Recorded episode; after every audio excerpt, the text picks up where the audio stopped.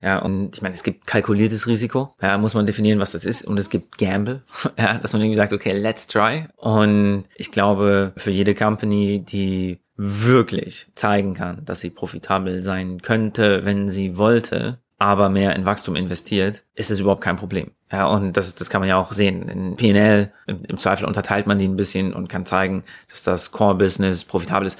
Ich kann das über unsere ganzen einzelnen Segmente, über verschiedene Regionen oder über auch Direct- und Partnerships natürlich hinweg sehen, was wächst wie schnell, was ist wie profitabel und das ist durchaus irgendwie unterschiedlich, weil auch einfach diese Business-Teile inhärent unterschiedlich sind und man kennt das ja auch irgendwie von den, weiß ich von den Delivery Heroes dieser Welt oder sowas oder von den Geteers dieser Welt, dass die auf einzelne Märkte vielleicht gucken und sagen, wie gut die funktionieren oder nicht. Und wenn du das zeigen kannst, dass im Core dein Business profitabel ist und dass du weißt, wo du rein investierst, investierst, dann ist das, glaube ich, eine ganz okay Sache. Herzlich willkommen zu einer neuen Episode Unicorn Bakery. Mein Name ist Fabian Tausch und heute sprechen wir über das Erfolgsrezept von Überall. Überall ähm, 2012 gegründet, also gibt's jetzt auch schon eine ganze Weile. Ähm, wir handeln einmal so ein bisschen Zahlen vorne weg ab. Ihr habt jetzt so 400 Mitarbeitende, ihr habt ähm, in 2021 mal gesagt, ihr macht äh, 60 Millionen Umsatz. Äh, das, wenn man davon ausgeht, dass ihr weiter gewachsen seid, dann hat das wahrscheinlich eine gute Dimension angenommen. Ähm, ich spekuliere jetzt mal nicht so viel, das ist auch, ist auch egal. Du hast zuletzt einem Podcast gesagt, dass ihr profitabel seid. Ähm, ich glaube, das ist der spannendere Faktor darin. Können wir auch gleich nochmal drüber sprechen. Äh, Wachstum versus Profitabilität. Was, äh, wie steuert man das? Also wie entscheidet man auch, was ist jetzt für uns gerade in welcher Situation eigentlich relevant? Und ihr habt ähm, ich glaube, mehr als 150 Millionen Dollar an Funding aufgenommen. Ihr habt ein paar Akquisitionen gemacht, ähm, vier an der Zahl laut Crunchbase zumindest. Und ähm, das heißt, es gibt einiges so an, an Baseline, über die wir, die wir sprechen können. Mein heutiger Gast ist ähm, Co-CEO und Gründer von Überall, Florian Hübner. Ich freue mich sehr, dass du hier bist. Herzlich willkommen bei Unicorn Bakery. Fabian, vielen Dank, dass ich da sein kann. Flo, womit fangen wir an? Ach so, ja, vielleicht sollte ich auch noch zwei Sätze sagen, was ihr eigentlich macht. Am Ende macht ihr eine Software, dass ich als lokales Business ähm, steuern kann, das auf allen Kanälen, die es ja heute gibt. Es gibt ja nicht nur Google Maps, sondern auch ganz viele andere, dass ich dafür sorgen kann, dass meine Daten erstmal überall aktuell sind. Das ist so das äh, Einsteigerprodukt, wie ich es verstanden habe. Und dann fängt es an, dass ich mir mehr Gedanken mache, so was kann ich eigentlich alles managen, um dafür zu sorgen, dass mehr ähm, Besucher in meine Stores kommen und ähm, ihr quasi online und offline äh, verbindet. So, was sind so die Haupt-Use-Cases, die ähm, Firmen bei euch abbilden? Also eigentlich hast du das ja schon ganz gut gesagt. Wir denken mittlerweile über die gesamte Customer Journey nach und überlegen, wie funktioniert das von dem Moment, dass du irgendwo hingehen möchtest. Meistens beginnt das tatsächlich damit, dass du das Telefon aus der Tasche nimmst und suchst. Also aus Business-Sicht, wie werden Businesses gefunden? Zu wie entscheidest du dich eigentlich, wohin du gehst? Was ist dafür entscheidend an Informationen über so ein Geschäft? Und das ist natürlich irgendwie, wo die sind, was die machen, ob die offen sind. Ganz oft geht's da um Convenience. Äh, wie kannst du mit den transacten? Ja, also kannst du vielleicht direkt online was reservieren, sei es irgendwie einen Tisch im Restaurant, einen Termin bei irgendwas, wo man Termin reserviert, vielleicht beim Arzt oder auch ein Produkt in Sachen Retail.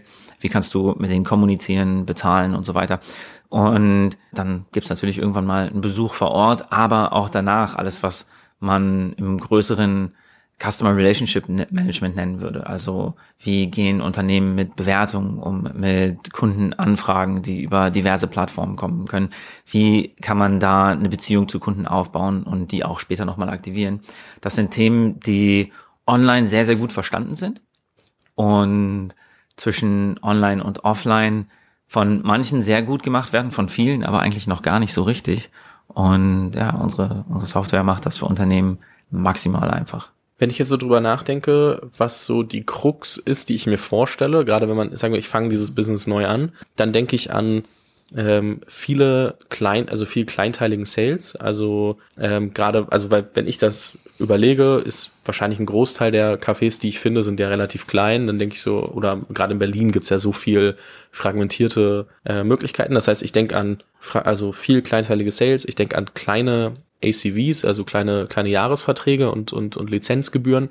Das heißt, die Fragestellung auch schon früh so, mache ich das Sales getrieben, mache ich das Product-led getrieben? Und ich, ich, ich habe nur überlegt, ähm, so diese Krux mal aufzudröseln, weil ihr müsst sie ja geknackt haben, sonst wärt ihr nicht so groß, äh, wie ihr heute seid. Und gleichzeitig, weil man wahrscheinlich auch immer ein bisschen zu kurz denkt, wenn man, wenn man von der Perspektive auskommt, sozusagen, okay, was ist das, das Schwere an dem Geschäftsmodell? Wie ist das denn? Also, wie habt ihr das für euch gelöst? Weil ich meine, gut, vor, vor elf Jahren war das auch noch eine andere Landschaft. Da war es nicht so, du musst gucken, dass du 50.000 Euro irgendwie ACV von irgendeinem Kunden kriegst. Also so wie diese SaaS-Landschaft sich entwickelt hat, ist ja, das, das kam ja dann später. Aber wie sieht, wie sieht das Geschäftsmodell wirklich aus und, und, und wie deckt sich das mit aus? Also erstmal tatsächlich, das ist nochmal eine andere Geschichte. Wir haben tatsächlich äh, 2012 die, die Firma gegründet. Das habe ich mit, mit meinem ältesten Freund zusammen gemacht. In 2013 sind wir zu dem geschwenkt, was heute überall mhm. macht. Das heißt, wir sind jetzt tatsächlich in unserem Jahr des 10. Jubiläums, was wir demnächst auch noch ein bisschen mehr feiern werden. Zum Geschäftsmodell.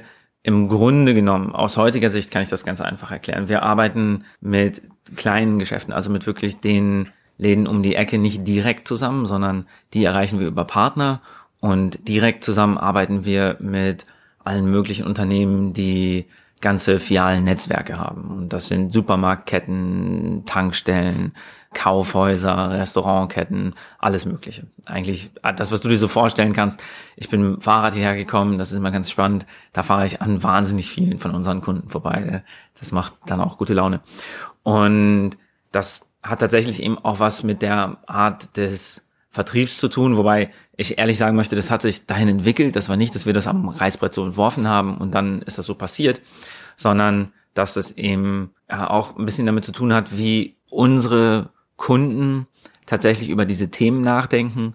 Und wenn du jetzt zum Beispiel an KMUs denkst, also sagen wir mal die Leute, die im Schnitt 1,1 Restaurant oder Café oder sowas haben, die gehen da weniger, die haben ja keine Marketingabteilung oder sowas, ja, und die, die gehen da weniger strukturiert häufig ran, sondern haben zum Beispiel einen Partner, äh, einer unserer ersten strategischen Partner ist United Internet, äh, mittlerweile sehr erfolgreich umbenannt in Ionos, cooles Rebranding, die verkaufen an KMUs Webseiten und einen Online-Shop, aber dann eben auch Produkte fürs digitale Marketing.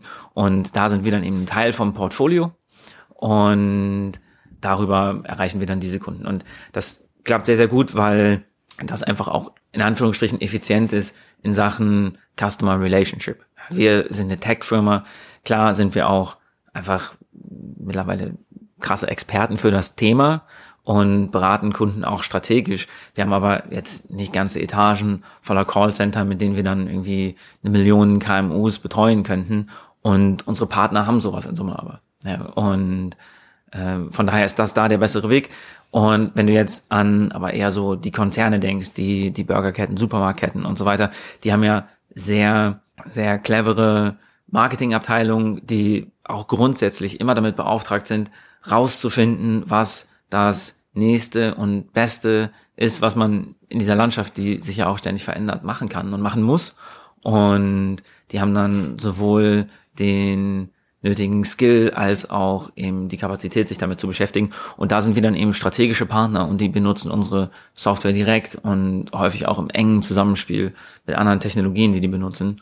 Und das ist dann natürlich eben nochmal was ganz anderes, was die dann direkt von uns brauchen. Das finde ich spannend, weil ich habe nur so drüber nachgedacht, so weil gerade auch bei diesen ganzen kleinen Partnern, also oder den kleinen Geschäften, die willst du natürlich auch abdecken. Gleichzeitig, wenn du die alle mit einzeln versorgst, dann hast du natürlich eine sehr hohe Churn Rate, weil immer wieder irgendwer davon vielleicht auch es nicht schafft, sein Geschäft weiterzuführen, was natürlich schade ist, aber auch vielleicht nicht immer optimal für, für die eigene, für das eigene ähm, Geschäft. Und zusätzlich hast du natürlich dass du oft auch wahrscheinlich, gerade wenn du dann im, im Vertrieb wärst, äh, viel auch erstmal erklären musst, warum macht das jetzt eigentlich Sinn, weil diese Geschäfte natürlich eben die Kapazitäten nicht haben. Also ich habe so, äh, dann dachte ich so, okay, wie kriegt man das gedreht? Und ähm, fand das echt spannend, dass ihr da viel über Partner macht. Und ähm, du hast auch mal erzählt, dass ihr, glaube ich, äh, also das Partner ist ja, Netzwerk ist ja inzwischen auch ziemlich groß geworden, wenn ich das richtig verstanden habe. Wie splittet ihr dann zwischen Partnerbetreuung. Und jetzt wird's jetzt geht's ein bisschen tiefer in die, in die in die Materie direkt, aber so wie splittet ihr zwischen Partnerbetreuung und ähm, was macht gute Partnerschaften für euch aus? Und dann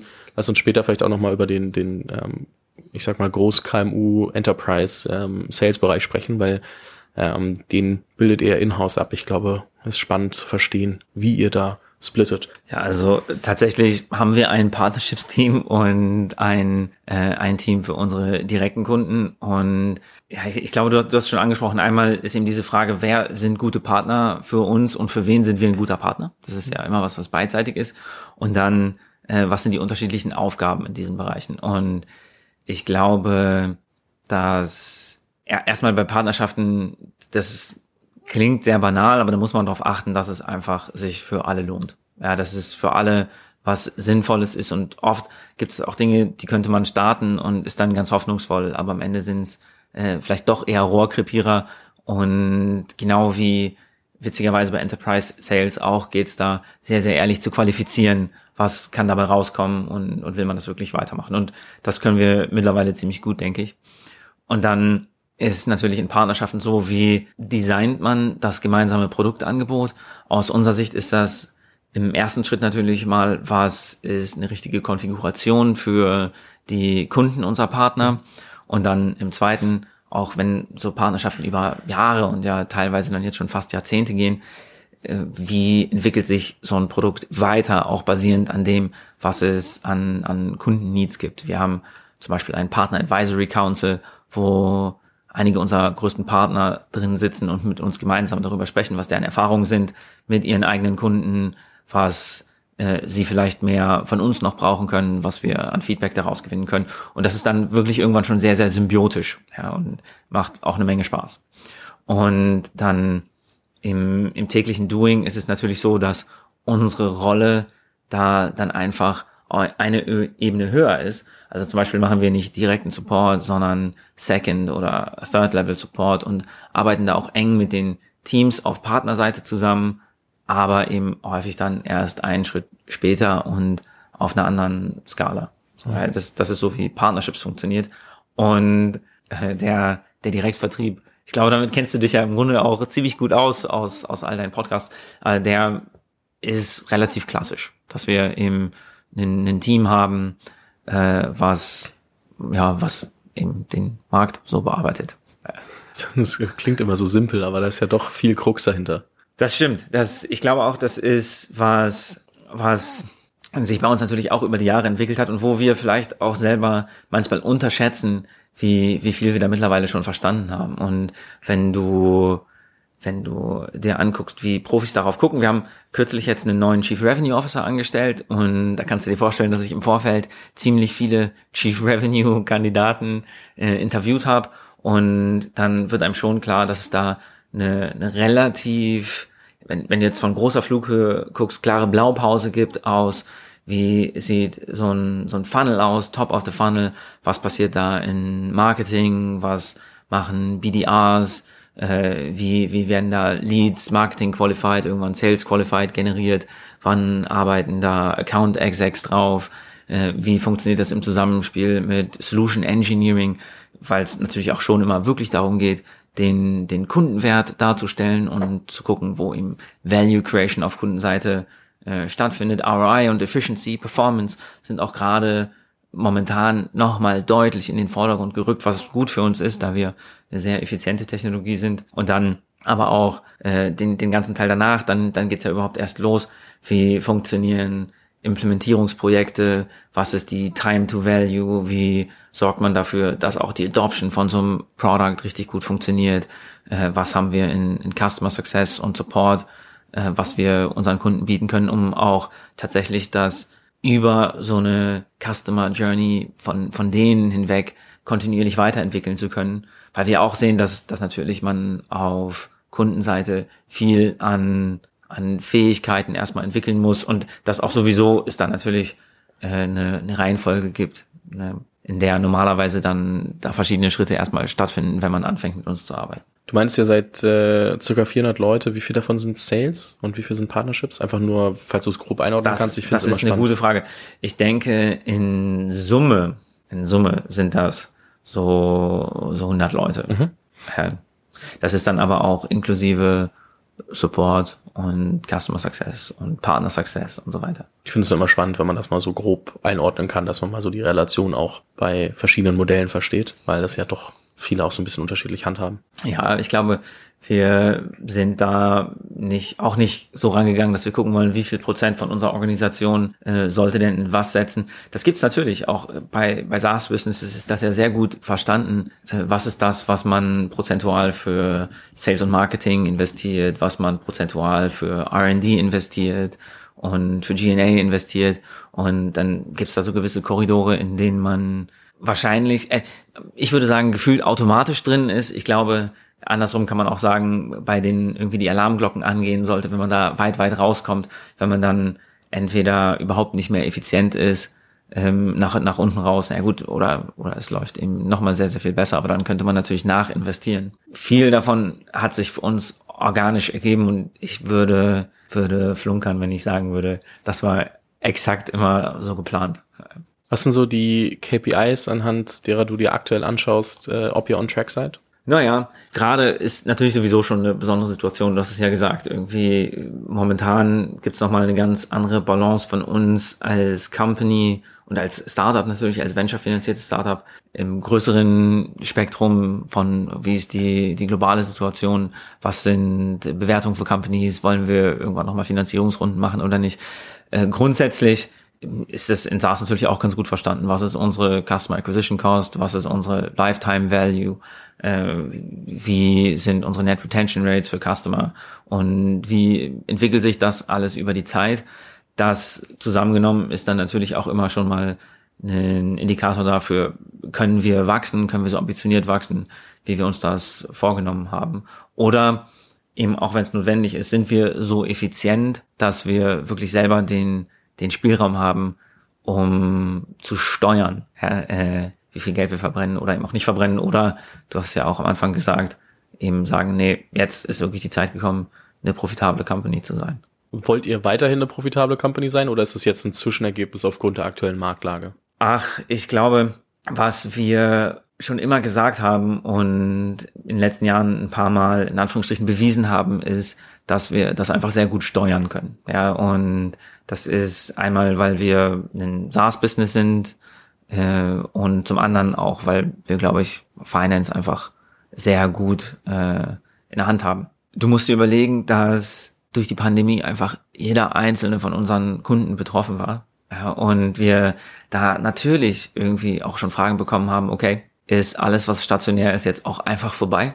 Ja, werden alle Geschäfte zumachen und werden dadurch einfach 50 Prozent unserer Kunden in nächsten zwölf Monaten verschwinden. Das waren, waren so Horrorszenarien in 2020. Wir waren dann natürlich sowieso äh, sehr viel selbstbewusster, aber dennoch ist dann natürlich das okay. Wie gehen wir jetzt damit um? Wie machen wir uns wetterfest? Ja, von daher haben wir ich weiß nicht, ob ich es einen Vorteil nennen möchte, aber auf jeden Fall schon eine ganze Menge mehr Erfahrung als vielleicht viele andere Unternehmen, die dann jetzt eher so im letzten Jahr sehr viel, äh, sehr viel stringenter auf Performance und sowas schauen mussten. Ja. Und wenn, wenn man sich anguckt, was jetzt passiert ist, wir haben einfach gesagt, du kennst diesen Term bestimmt, äh, wir wollen auf jeden Fall Default Alive sein. Ja, was heißt, dass wir aus unseren eigenen Mitteln heraus das weitere Wachstum von unserer Firma finanzieren können das ist eine tolle Position, weil es wahnsinnig viel Sicherheit gibt für alle, die bei uns arbeiten. Das darf man nie vergessen. Ja, dass man einfach sagen kann, hey, Leute, wir haben äh, unser Schicksal selber in der Hand. Und natürlich ist es auch eine gute Position, wenn man über andere Themen nachdenkt, sei es Fundraising für M&A-Projekte oder sowas. Wenn man, wenn man sagt, hey, das sind Dinge, die kommen wirklich on top und wir können dann das, was wir operativ äh, im Betrieb brauchen und was wir für sowas brauchen eigentlich einfach 100% trennen. Dennoch ist natürlich so, dass für uns ist das jetzt erstmal äh, der der Pfad, aber ich will nicht ausschließen, dass wir vielleicht nächstes Jahr, übernächstes Jahr eben sagen, okay, jetzt hat sich der Markt wieder ein bisschen gedreht und wir wissen, dass wir diesen Afterburner von, von Venture Capital nehmen wollen, um irgendwo mehr zu investieren, dass wir mehr von, von dem Geld, was wir auf der Bank haben, investieren wollen, um es auch bewusst zu verbrennen, um irgendwo schneller zu wachsen. Ähm, aber es ist gut, diese Optionalität zu haben. Ja. Schaut ihr euch andere Finanzierungsformen an? Ich meine, es wird ja über viele jetzt inzwischen gesprochen. Ich glaube, es gibt vieles, was jetzt irgendwie attraktiver geworden ist, als nur, gerade in einer, in einer größeren äh, Firma vielleicht, als nur äh, Venture Capital. Was hast du da im Sinn? ja. ja, es gibt ja grundsätzlich, ähm, gerade wenn ich profitabel haushalten kann, habe ich ja doch ein paar andere Möglichkeiten. Ich kann trotzdem zur Bank gehen und fragen. Ähm, und wenn ich weiß äh, oder wenn ich sehr äh, effizient planen kann, dann äh, kann ich natürlich sagen, okay, ähm, anstatt jetzt nochmal Anteile abzugeben, was auf den ersten Moment ganz am Anfang oft klingt, als ob ich das Geld for free bekommen würde, was ja nicht richtig ist. Wenn man sich das dann auf die, auf die lange Sicht anguckt, ist es ja dann schon der teuerste Weg, äh, Kapital zu bekommen, aber manchmal auch der einzige. Ähm, und äh, gerade wenn ich profitabel bin, dann, ähm, ich meine, gibt's natürlich äh, Kredite in den verschiedensten Formen. Ich glaube, da gibt's von Revenue-Based Financing über den Bankkredit, je nachdem, was du bekommst. Ich wenn, solange du defizitär handelst, wirst du wahrscheinlich deutlich seltener ähm, einen Bankkredit bekommen, als äh, in dem Moment, wo du profitabel wirtschaftest. Ich glaube, da gibt es, also deswegen, äh, da gibt es natürlich das typische Venture Debt, was aber auch äh, eine Form äh, des Kredits ist in meinen Augen, so wie man das jetzt, also ich würde mal sagen, viel wahrscheinlich äh, das fin Finanzierungsvehikel Kredit in den verschiedensten Farben und Formen. Aber es ist nur eine Frage, ähm, inwieweit ihr über sowas nachdenkt. Einfach nur. Ja, also ich, ich kann dir äh, hands down sagen, dass wir gerade nicht drüber nachdenken. Mhm. Äh, ähm, uns natürlich aber auch immer wieder Sachen angeschaut haben und es ja mittlerweile auch ganz normal ist, dass ähm, sowohl Banken, die Venture Debt machen, wie auch Banken, die eben mit profitablen Unternehmen zusammenarbeiten wollen, auch auf uns zukommen und uns solche Dinge vorstellen wollen. Du darfst natürlich nicht vergessen, dass jetzt gerade auch äh, einfach alles an Krediten wahnsinnig viel teurer geworden ist. Und ich weiß nicht genau, wo das jetzt liegt, aber wahrscheinlich geht Venture Debt mittlerweile auch irgendwie eher so in zweistelligen Bereich. Ja?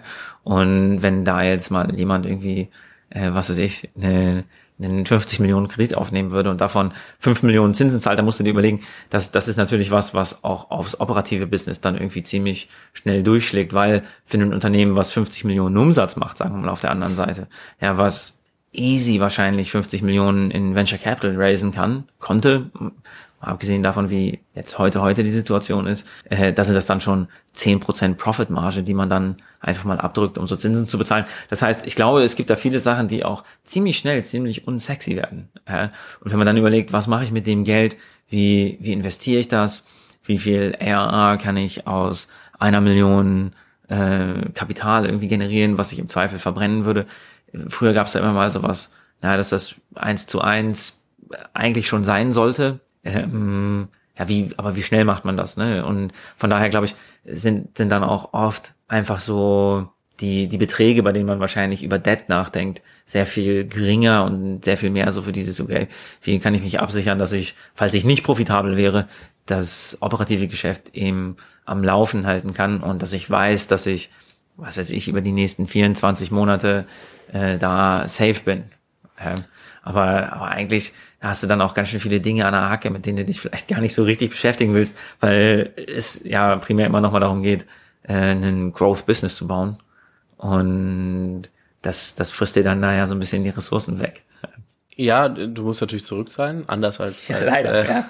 als Venture Capital, aber ähm, ich frage mich, also ich meine, Venture Capital kannst du ausgeben und, und, und selbst wenn das nicht ganz so effizient funktioniert, wie du es dir vorstellst, ähm, dadurch, dass du nicht so einen Rückzahlungsdruck hast, ist es natürlich ein anderes, anderes Vehikel. Ich, äh, also ich denke da gerade nur drüber nach, weil ich so, ähm, ich, ich frage mich immer, wie sehr, also wann ist Venture Capital geil und wann halt eben vielleicht auch nicht. Und ähm, deswegen hat mich auch, also interessiert mich auch, wie denkt ihr das in einer, in einer späteren Phase? Und ähm, ich habe gerade tatsächlich, glaube ich, mehr einfach nur über den, den Capital Gain nachgedacht und zu wenig über, über die Liability, die damit, also die, die, die Verpflichtung, die damit damit entsteht. Habe aber selber so ein bisschen drüber, also auch gedacht, so, okay, eigentlich, wenn ich, also ich meine, ich saß zum Beispiel hier mit mit äh, André Christ, Lina X, äh, so vor drei, vier Monaten, da gab's den, da war der Exit noch nicht announced. Haben geexitet, ne? Ja, ähm, genau, dann gerade für eins, ich glaube ja. 1,2 Milliarden an SAP ist so das, was was äh, announced wurde, mit irgendwie zwölfeinhalbfachen Multiple oder sowas, ähm, was schon ähm,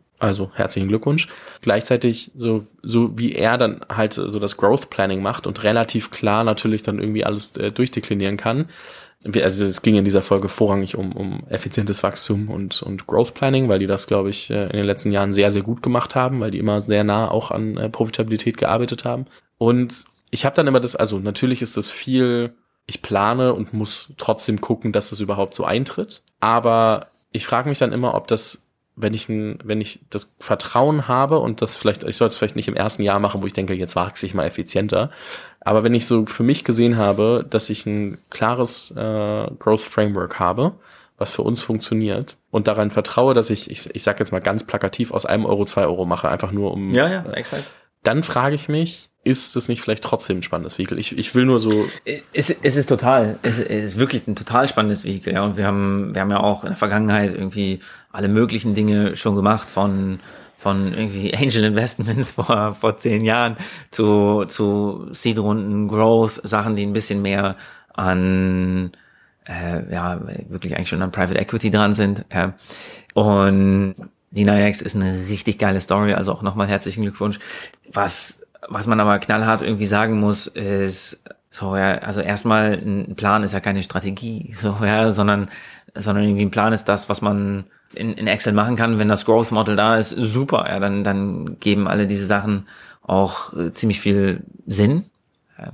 Gleichzeitig gibt's da natürlich irgendwie so ex, external Events, sowas, was wir jetzt gerade alle gesehen haben, die einem dann irgendwie diesen, diesen Plan ganz schön zerfahren. Und dann, dann ist immer die Frage so, wie viel, wie viel hat man dann irgendwie noch an Spielraum, sei es finanziell oder auch strategisch, um, um dann mit solchen Situationen umzugehen. Ja, und ich glaube, dass dann manche Businesses, Linux wahrscheinlich ein ganz gutes Beispiel, davon einfach nicht so betroffen sind oder vielleicht sogar Profiteure sind von so einer Situation. Aber wir sehen ja auch, dass es wahnsinnig viele Companies gibt, die einfach ihren Growth Plan gemacht hatten und vielleicht auch da sehr was ist jetzt ein richtig gutes Wort? Ich will nicht gierig sagen. Sagen wir mal gierig drauf geschaut haben, wie viel, wie viel Gain kann ich haben, wenn ich mir da noch ein bisschen Capital reinsauge und dann richtig äh, doll in Wachstum investiere. Und wenn das dann nicht so kommt, dann, dann sitzt du auf einmal irgendwie auf dem Trocknen.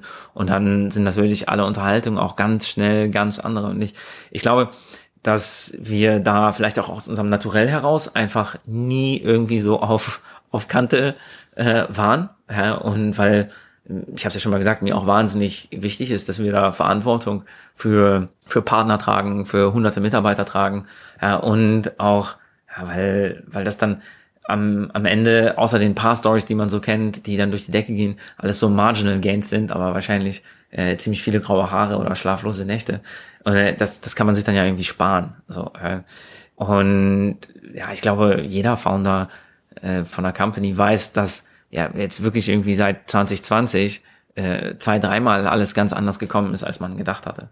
Ich glaube, ich kann erklären, woher mein Gedankengang kommt. Ich glaube, mein Gedankengang kommt so ein bisschen daher, dass die aktuellen Growth-Runden, die man raisen kann, glaube ich, einfach nicht mehr dem Standard von 2020, 2021 ents äh, entsprechen und dadurch natürlich ich mir auch überlegen muss, will ich jetzt gegebenenfalls, äh, ich sage nicht, dass die in jeder Runde drin sind, aber in vielen Liquidation Preferences haben oder andere Terms, die mir natürlich auch ja, klar. Äh, oder N26 mit einer Festverzinsung und anderen Sachen oder sage ich, okay, also gut, dann kann man immer überlegen, wer davon kriegt jetzt einen Kredit, wer nicht. Ne? Also deswegen habe ich nur, ich glaube, da nein, kommt nein, die Überlegung. Du, du, du, hast total recht und ich glaube, dass das ist ja Wahnsinn, wie viele Sachen es da gibt, die man einfach irgendwie so unterschrieben hätte, vielleicht vor, vor drei, vier Jahren, die jetzt absolut unsexy sind, ja, wo man denkt, oh shit, die machen uns quasi handlungsunfähig in, aus, aus allen möglichen Richtungen. Ja, es gibt ja auch irgendwie Gründer, die jetzt auf Companies sitzen, aber denken, gut, für mich kommt hier wahrscheinlich eh nichts mehr bei raus, weil ich irgendwie so ein, so ein Stack an Liquidation Preferences habe,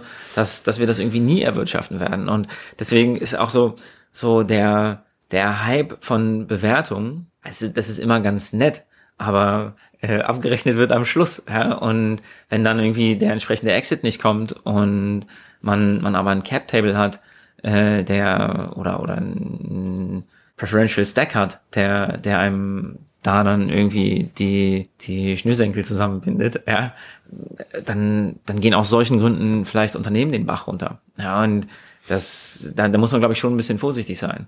Und da sind wir jetzt ja auch eine, würde ich mich mit einschließen, ja eine ganze Generation an Gründern, die zum ersten Mal in so einer Situation ist. Und wenn immer nur Upmarket, Upmarket, Upmarket ist, dann gucken auch alle nach hinten und sagen, shit, vielleicht hätte ich noch einen besseren Deal machen müssen, vielleicht hätte ich nicht für 9x raisen müssen, sondern für 11 oder sowas. Ja, und das wäre ja noch drin gewesen und da, da gibt's die, die witzigsten Geschichten und auch wir haben schon zurückgeschaut und irgendwie gesagt, na, so in Hindsight haben unsere Investoren ja einen richtig guten Deal gemacht. Das sagen die wahrscheinlich über uns auch. Ja, und so, das, da, äh, muss man schon dann drüber nachdenken, dass man Sachen macht, von denen man hoffentlich auch irgendwie in zwei, drei Jahren noch sagen würde, ja, das, das waren irgendwie gute Entscheidungen. Ja, und da, da gibt's wahnsinnig viele Setups, die, die gerade echt tricky sind. Companies, die, die fünf Milliarden wert sind, aber unter 100 Millionen Umsatz machen. So, wie, wie sollen die je wieder irgendwie da rauskommen? Das ist eine berechtigte Frage. Welche Frage würdest, also welche Gedanken würdest du dir machen, äh, wenn du, also so, wie würdest du gerade, ich meine, es gibt ja einige Firmen, die in der, so dieser Schwelle zur Profitabilität stehen und sagen, okay, ich könnte profitabel drehen oder, oder ich race einfach nochmal und, und wachse damit weiter. So, wie, wie denkst du darüber selber nach? Ne? Ich meine, ihr seid in der Situation, äh, ihr seid profitabel, ihr habt bestimmt eure Wachstumsziele, du hast äh, oft äh, in anderen Podcasts angesprochen, dass ihr auch immer guckt, so Magic Number etc., also die verschiedenen KPIs, die man sich in, in, äh, im SaaS oder allgemein auch an der Börse etc. immer wieder anguckt. Das heißt, die Frage, die, so wie denkst du, so im Kopf, so wie zwischen, ich sag mal, wie viel Risiko gehen wir und versuchen jetzt weiter zu wachsen versus wie sehr versuchen wir das ähm, planbar zu halten. Also ich äh, in meinem Kopf ist das so ein, so ein Schieberegler von ähm, okay, wir bleiben bleiben profitabel und kontrollieren unser Wachstum ein bisschen mehr versus wir drehen das versuchen das Wachstum aufzudrehen und sagen okay, vielleicht sind wir doch nicht so profitabel. Wie wie denkst du darüber nach? Naja, ich glaube, ich glaube, ich würde da ein, ein Level weiter reingehen. Ja, und ich meine, es gibt kalkuliertes Risiko. Ja, muss man definieren, was das ist. Und es gibt Gamble. Ja, mhm. dass man irgendwie sagt, okay, let's try. Ja. Und ich glaube, für, für jede Company, die wirklich zeigen kann, dass sie profitabel sein könnte, wenn sie wollte, aber mehr in Wachstum investiert, ist es überhaupt kein Problem. Ja, und das, das kann man ja auch sehen in, in PNL im, im Zweifel unterteilt man die ein bisschen und kann zeigen, dass das Core-Business profitabel ist. Ich kann das äh, über unsere ganzen einzelnen Segmente, über verschiedene Regionen oder über auch Direkt- und Partnerships natürlich hinweg sehen, was ist, was wächst wie schnell, was ist wie profitabel und das, das ist durchaus irgendwie unterschiedlich, weil auch einfach diese Business-Teile inhärent unterschiedlich sind. Und man kennt das ja auch irgendwie von den, was weiß ich, von den Delivery Heroes dieser Welt oder sowas oder von den Geteers dieser Welt, dass die auf einzelne Märkte vielleicht gucken und sagen, wie gut die funktionieren oder nicht. Und wenn du, wenn du das zeigen kannst, dass im Core dein Business profitabel ist und dass du weißt, wo du rein investierst, dann ist das, glaube ich, eine ganz okay Sache. Ich glaube, je kleiner Unternehmen sind, desto weniger haben die das. Ja, also von daher ist es für sehr kleine Unternehmen wahrscheinlich schwierig zu sagen, wir haben ein richtig äh, laufendes Core-Business und hier sind Sachen, die wir adjazent links und rechts noch dazu machen, die, die uns noch mehr Wachstum bringen. Also so von daher, ich glaube, man, man kann das, kann das schon ganz gut sehen. Äh, ähm, und ge genau das ist das dann. Und dann natürlich auch als Abwägung von, und das geht ja auch wieder von beiden Richtungen, je mehr ich das zeigen kann, desto besser kann ich Geld raisen. Heißt, desto einfacher ist der Prozess. Auch das darf man nicht äh, vergessen. Es ist ja viel Aufmerksamkeit, die da reingeht, die man dann in dem Moment nicht ins, ins Business steckt. Und desto besser sind irgendwie die Multiples, die ich da bekomme. Das heißt, desto attraktiver wird's, desto in Anführungsstrichen billiger ist das Geld und desto besser ist natürlich irgendwie die Arbitrage, die da für mich bei rauskommt, wenn, oder für, für die Shareholder bei rauskommt, wenn ich über das Wachstum davon nachdenke. Und andererseits, wenn, wenn es von einer anderen Richtung anguckst, wenn, wenn ich mir überlege, puh, eigentlich bin ich noch nicht so richtig profitabel, ich muss jetzt zu irgendwem gehen und sagen, könnt ihr mir in der jetzigen Situation Geld geben? Ich denke, ich kriege das innerhalb der nächsten 18 Monate hin. Und das ist ja auch was, was man gerade sehr, sehr viel sieht, dass Companies sagen, hey, wir haben unser, unseren Break-Even jetzt aber geplant für Q4 24. Das muss man erstmal zeigen. Und ich glaube, da sind auch alle ein bisschen nervös, weil man gesehen hat, man weiß ja jetzt gar nicht so genau, was in den nächsten zwölf Monaten passiert. Ja, und wie sich die Welt drumherum weiterentwickelt und was davon eben wirklich irgendwie so planbar ist. Dann, dann kann das sehr schnell sehr teuer sein und ist dann auch irgendwie eine Downward Spiral. So, wer hat denn wirklich Bock, da irgendwie rein zu investieren? Und das sind, glaube ich, Situationen, die man im Grunde genommen ziemlich schnell versteht. Und wo man eigentlich ziemlich schnell drauf gucken kann und sagen kann, gibt es da die Möglichkeit, einen guten Deal zu machen für alle? Oder nicht. Das würde ich machen, drauf gucken, mir überlegen, gibt's den Deal? Und wenn es den gibt, awesome. Und wenn es den nicht gibt, dann, dann auch schnell, eigentlich wie in Sales, irgendwie das qualifizieren und dann droppen und sich aufs Core-Business konzentrieren. Das glaube ich was, was äh, viele mal hören müssen, sich so auch äh, das einzuordnen. Natürlich wenn ich jetzt in der Pre-Seed bin, dann ist es ein ganz anderes Game. Das muss man nur noch einmal kurz dazu sagen, dass das ist schon äh, bisschen weiter gedacht, wenn das Core-Business in sich mal funktioniert und ich von da aus äh, gucke, wo stehe ich eigentlich gerade. Dass diesen Gradmesser kann ich erst anlegen, wenn ich auch ein Produkt habe, wenn ich erste Kunden habe, wenn ich ne, an, an einem gewissen Punkt bin. Das heißt, wenn jetzt hier gerade ein Pre-Seed-Founder zuhört, dann ist es vielleicht für dich nicht so 100% applicable, weil du, glaube ich, erstmal noch ganz andere so ähm, Grundsatzentscheidungen äh, treffen muss, Grundsatz, also so diese Groundwork machen muss. Ähm, ich äh, versuche das immer nur dazu zu sagen, weil wenn man so lange zuhört, vergisst man manchmal, dass man gerade eigentlich vielleicht über ein bisschen Later Stage spricht. Das, das stimmt. Ich, ich glaube, das ist total richtig. Ich glaube, auch da ist es so, und das, das sehe ich mehr so aus, aus den Funds, mit, mit denen äh, in die ich investiert habe, was, was man sieht, was da so an Dealflow ist. Oder bei dem, was wir so an, an Dealflow für M&A kriegen oder vielleicht auch für Angel Investments, ja, das wird natürlich trotzdem alles ein ganzes Stück bescheidener. Und das ist auch okay. Also irgendwie, wir haben unsere, unsere Seed-Runde auch nicht irgendwie auf einen 50x oder sowas geraced. Und ja, wir, wir sind auch jetzt hier angekommen, wo wir sind. Und im, im Grunde genommen, wie gesagt, alles, alles sind irgendwie immer faire Deals zum Zeitpunkt, wo man sie macht. Ist ja ein Markt. Ja, und äh, sind die available, die available sind. Und dann muss man die, glaube ich, auch machen und einen Haken dran machen und sich wieder aufs Business konzentrieren. Focus on Execution ist das Allerwichtigste, was es gerade gibt. Ja, ich finde das äh, grundsätzlich ganz spannend, ähm, dass wir, also ich meine, ähm, ihr seid jetzt wirklich groß geworden ähm, und die Frage, ähm, so was, was sind so die was hättest du gerne früher vielleicht auch über Skalierungseffekte gewusst? Also so was sich dann so einstellt, wenn man mal groß genug wird, wenn dieses Momentum vielleicht äh, da ist. Alle Sachen sind irgendwie zyklisch, sei es Momentum in, in der Company, sei es irgendwie, äh, wie viel redet man über Strategie, wie viel fokussiert man auf Execution, wie viel beschäftigt man sich mit anderen Projekten, sei es irgendwie M&A Integrations und während man wenn man das, das Execution Game voll raus hat, sagt man, awesome, jetzt sind wir wieder ready für, für ein M&A-Projekt. Und wenn man am Ende des M&A-Projekts denkt, wow, äh, noch ein bisschen schneller, wäre wär irgendwie cooler gewesen und wir müssen jetzt mal wieder wirklich uns auf, auf unsere Kernkompetenzen fokussieren und da Gas geben. Ich glaube, dass, dass es wahrscheinlich äh, viele, viele Execs irgendwie das kennen, ja, und das ist auch irgendwie normal. Das, das, das muss normal sein. Ja. Und von daher ist, ist, glaube ich, ein ganz, ganz großer Wert, früher zu verstehen, dass alles Continuous Progress ist. Also, ja, und dass man eher daraus lernt, dass man halt immer wieder in diese Probleme läuft, dass einem immer wieder irgendwas auf die Füße fällt, auch wenn es was Kleines ist und was einen dann irgendwie ein bisschen von dem ablenkt, was man machen wollte, was vielleicht auch ein bisschen frustrierend ist oder was eine Opportunität ist, ja, und dass man sich dann damit beschäftigt und wie, wie wenig planbar da manche Sachen sind. Und nach hinten raus klingen alle Stories immer so, wie, die haben es gewusst, die hatten, hatten irgendwie den Plan. Und natürlich haben wir auch vor, das darf man nicht vergessen, wenn ich sowas so sage, wir haben vor zehn Jahren natürlich gepitcht, dass wir so groß werden, wie wir jetzt sind. Und wir wollten das auch. Aber den Pfad dahin hätten wir nicht aufzeichnen können, sondern das ist ja viel realistischer, dass man da über die nächsten zwei, drei Jahre nachdenkt. Und wenn, wenn du so diese, diese berühmten Sachen anguckst, dieses, dieses Bezos-Zitat, ich arbeite doch jetzt nicht an Q4 23, ich arbeite jetzt an Q4 24, ist ja ganz nett. So, ja, und ich glaube, das, das sollte in vieler Hinsicht auch schon so sein. Manchmal ist aber einfach unrealistisch, weil wenn irgendwie äh, morgen der Krieg in der Ukraine losgeht, so, dann beschäftigst du dich ganz schnell wieder mit übermorgen. So, ja, und, und nicht mit dem, was irgendwie in zwei Jahren passiert. So, und von daher ist es so ein Spannungsfeld und hat ja auch viel damit zu tun, was, was man als, ja, definitiv als Gründer, aber ehrlich gesagt auch bei vielen Leuten drumherum so an Resilience mitbringen muss, um einfach diese Sachen zu machen. Und ich meine, jetzt Crisis Time. So, ja, ich habe lange nicht so viel gelernt wie, wie in den letzten, wie in den letzten 18 Monaten.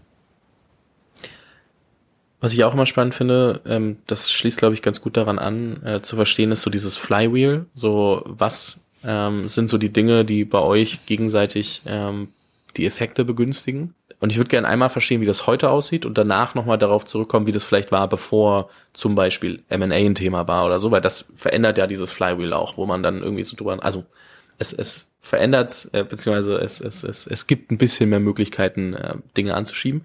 Aber ähm, Wie sieht, wie sieht euer Flywheel aus? Ähm, was sind so die Kernpunkte, wo ihr sagt, okay, die müssen wir immer weiter im Griff haben? Wenn wir das haben und das, das funktioniert, dann ähm, dreht sich das immer schneller und wir kommen an den Punkten raus, wo wir, wo wir hinwollen. Ah, das, das ist eine gute Frage.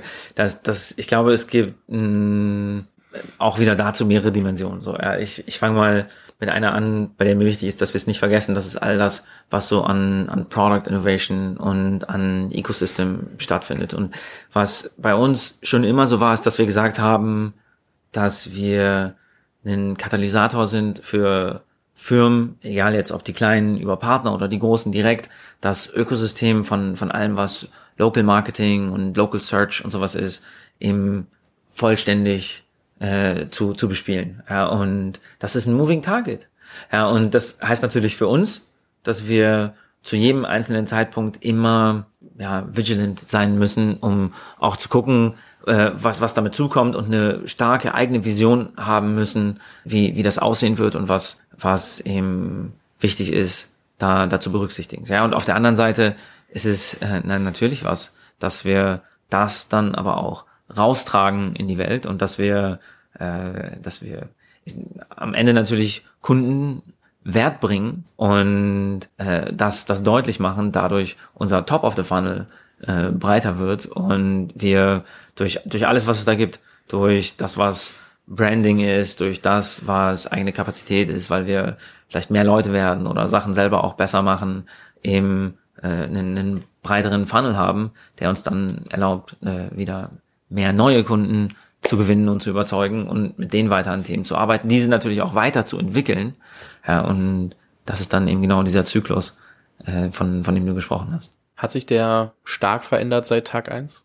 Ähm, boah, der hat sich natürlich sehr verändert, weil er in der Organisation einfach ganz, ganz anders dargestellt wird. Mhm. Äh, also ich meine, so literally an, an Tag eins mein Co-Founder David, ich und noch zwei andere alles gemacht. und mittlerweile haben wir natürlich unglaublich viele richtig smarte, motivierte Leute, die an allen Ecken und Kanten die verschiedensten Stellschrauben drehen. und insofern ist das mehr so wie, mehr so wie von der Tierarztpraxis in den, in den OP, wo gerade eine Herztransplantation stattfindet, äh, in, in Sachen äh, Professionalität. Aber, aber die Elemente da drin sind ja immer einfacher. Und ich glaube, man vergisst auch selber so ein bisschen, was man alles irgendwie nicht wusste vor zehn Jahren. Es wäre bestimmt ganz spannend, äh, Florian aus 23 mal eine Unterhaltung führen zu lassen mit Florian aus 2013. Und dann könnte ich mir wahrscheinlich mal gute Ratschläge geben, aber jetzt, jetzt gerade habe ich das dann immer gar nicht so parat. Ja, ist ja auch, ist ja auch ganz normal. Es wird ja auch vieles normal, ne? Man lernt Sachen dazu, man, ähm, das ist so das neue, neue Niveau und dann äh, vergisst man eigentlich. Also das ist, das fällt mir immer wieder auf, wenn ich so überlege, wenn, wenn Gründer, Gründerinnen mich Sachen fragen oder auch wenn Leute mich fragen, wie man einen Podcast macht oder so. Und so viele Sachen bei Podcasts sind für mich einfach unfassbar normal. Und dann nochmal zu überlegen, wann habe ich eigentlich was gelernt und was davon kann ich jetzt jemandem mit auf den Weg geben vieles davon, also es, es, es fühlt sich, also es sind so Dinge, die man nicht mehr nicht sehen kann. Weißt ja, du, so, das ich ist, weiß, was du meinst. Ja. Das ist so das, was, was äh, glaube ich oft äh, auch bei, bei so Ratschlägen und so einfach so ein, so ein Thema ist, dass man sich so denkt, so, ja, aber also wie kann man das denn nicht nicht sehen? Obwohl, und das ist äh, einfach nur, weil man es schon so lange macht und, und es so im Kopf verankert ist. Naja. Ähm, was sind so die Themen, die euch jetzt aktuell am meisten beschäftigen? Also wenn du so über die nächsten ein, zwei, drei Jahre nachdenkst, nach vorne schaust? Naja, so ein bisschen fingers crossed, äh, dass wir auch mit der Welt um uns herum natürlich wieder in, in einem normaleren, vielleicht New Normal Zustand sind und dass wir tatsächlich jetzt auch, wenn wir unsere eigene Strategien, unsere Pläne, unsere Budgets und so angucken, eben wirklich mal ein Jahr 24, 25 planen, in dem idealerweise wahrscheinlich auch nicht alles, aber mehr von dem eintritt, was man, was man dachte, was so eintreten wird. Und da sind wir gerade groß dabei. Wir haben jetzt tatsächlich, wir haben in 21 eine größere Akquisition gemacht, dann äh, auch nach, nach unserem Series C Funding haben die vollständig integriert, haben so klamm und heimlich das gemacht, was wir machen wollten, nämlich eine, eine richtig äh, komplette Plattform zu bauen. Was, was für uns bedeutet, dass wir wirklich in den ganzen Bereichen dieser Customer Journey das, das Zero to One machen können. Ja, und dass wir dir, egal ob es um Local Search geht, um, ob es um den Store Finder geht, ob es um Messaging, Social Advertising, Social Media, geht, ähm, eine, eine Lösung bieten können. Viele äh, gerade so im, im Corporate-Bereich ähm, haben auch einfach Bedarf, da was zu haben, was in sich perfekt integriert ist. Ja, und und das haben wir jetzt, ja. Und das, das können wir jetzt in den Markt tragen und das macht richtig Spaß, weil das das Ende von einem relativ lang geplanten Bogen ist, bei dem man immer sagt, wenn wir erstmal da sind, wenn wir erstmal da sind. Und jetzt sind wir da und, und sehen auch, wie das bei, bei äh, tatsächlich bei Bestandskunden sehr gut ankommt, dass wir denen mehr und mehr bieten können und eben auch bei Neukunden, äh, die wir dann da eben direkt auf eine längere Reise mitnehmen. Und das zu planen und zu planen, was wir darauf basierend machen, ist geil auf der ganzen Innovation-Seite. Offensichtlich ist auch AI bei uns ein Thema, ist ein Riesenthema. Für mich, für mich ist tatsächlich so, wir, wir können mit dem, was unser Produkt kann. Und ich glaube, dass das gilt für, für viele Softwareanbieter. Ja, technologisch schon unglaublich viele Dinge, die, die unsere Kunden nicht, nicht genauso nutzen, wie wir das gerne hätten. Ja, und natürlich arbeiten wir daran, äh, indem wir eben genau durch diese Reise mit denen durchgehen, indem wir äh, Success-Teams aufbauen, die eben auch strategisch daran arbeiten. Aber äh, das sind dann ja so Themen, wenn, wenn Skill da ist, aber ähm, vielleicht auch nicht so die Capacity. Bei den ganz Kleinen kannst du dir vorstellen, ist es oft so, dass, dass vielleicht die Capacity noch da wäre, aber auch der Skill fehlt. Und jetzt ist es für uns, was ist dieser Layer, den wir in die ganze Plattform einbauen, der eben dazu führt, dass du quasi immer einen Florian neben dir sitzen hast, der dir bei deinem Local Marketing hilft. Ja, und äh, das ist geil, weil wir da tatsächlich jetzt in Bereiche vordringen können und Sachen machen können, die, die sehr viel interaktiver sind, äh, die, die ich mir vor, vor fünf Jahren erträumt hätte. Und jetzt auf einmal sind die möglich. Und da muss man natürlich auch sich selber wieder ein bisschen in den Hintern treten ja, und seine eigene Denke äh, erweitern und, und gucken, was da kommt. Und da, da sind wir gestartet, da haben wir tatsächlich ein paar ganz coole Sachen schon gemacht und das ist was, was damit einfließt und was natürlich auch super exciting ist. Ja, und dann, dann glaube ich, das klingt vielleicht ein bisschen langweilig, aber ich finde es mega geil. Ja, es ist eben genau auch dieses eben wirklich einfach unser Business zu, zu orchestraten und wirklich zu executen als, als 400 Mann Team, was natürlich auch äh, gar nicht so einfach ist. Ja, und und eben, weil, weil wir haben ja alles, wir sind, wir sind global, 50 Prozent von unserem Business ungefähr ist äh, schon Nordamerika, die andere Hälfte in Europa und natürlich irgendwie äh, noch hier und da was drumrum. Äh, wir sind sehr stark im Channel mit dem Partnerships-Business und, und indirekt und so. Ja, das heißt, wir haben diese Komponenten, die Plattform ist jetzt da, wo wir sind. Das heißt, wir, wir haben so richtig das Gefühl, so geil, diese ganzen Puzzleteile, die wir jetzt irgendwie uns, uns zurechtgelegt haben, äh, sind da und in der Zeit, also wenn man jetzt einfach sich die Welt anguckt, sind wir auch wieder viel mehr an so einem Punkt, wo, wo wir gedanklich den Raum haben, das, das eben auch auf die Straße zu bringen und darf man ja nicht vergessen, wo alle um uns herum auch irgendwie genug Raum haben im Kopf, das, das aufzunehmen und da neue Dinge zu machen, die sie vielleicht noch nicht gemacht haben. Klingt auf jeden Fall nach einigen, einigen spannenden Themen. Ähm, ich bin sehr gespannt, was ihr da machen werdet. Also was so alles passieren wird. Ähm, auch so, ich meine, wie wir es vorhin mal gesagt haben, ne, man hat manchmal einen Plan, manches davon ist Strategie, manches ist so ein bisschen, man muss auch gucken, wie es dann mit der Realität zusammentrifft. Und ähm, glaube, dass man da auf jeden Fall noch, also dass sich da, wie du sagst, viele neue Möglichkeiten ergeben werden und äh, bin sehr gespannt, wie ihr die nutzt, äh, wie sich das ergibt und äh, bin mir relativ sicher, dass äh, wenn es wenn sich das mal irgendwie noch mal ein, zwei, drei Jahre ins Land gegangen sind, vielleicht auch vorher, wir vielleicht noch mal sprechen und uns ein Thema picken, wo wir sagen, okay, das ist jetzt gerade äh, spannend, äh, darüber zu sprechen. Deswegen, Florian, es hat mir sehr viel Spaß gemacht. Ähm, vielen lieben Dank, dass du hier dabei bist, deine Erfahrungen äh, geteilt hast. Und ähm, ich würde dir an der Stelle gerne nochmal so das letzte Wort für diese Podcast-Episode übergeben und mich herzlich bedanken. Ja, also nochmal vielen lieben Dank, dass ich da sein darf.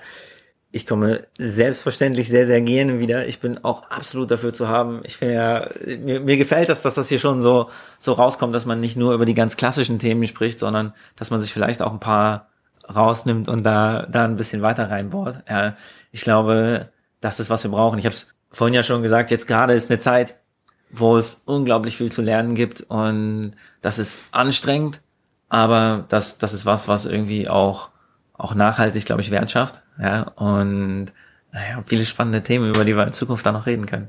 Danke, dass ich hier sein darf. Danke dir.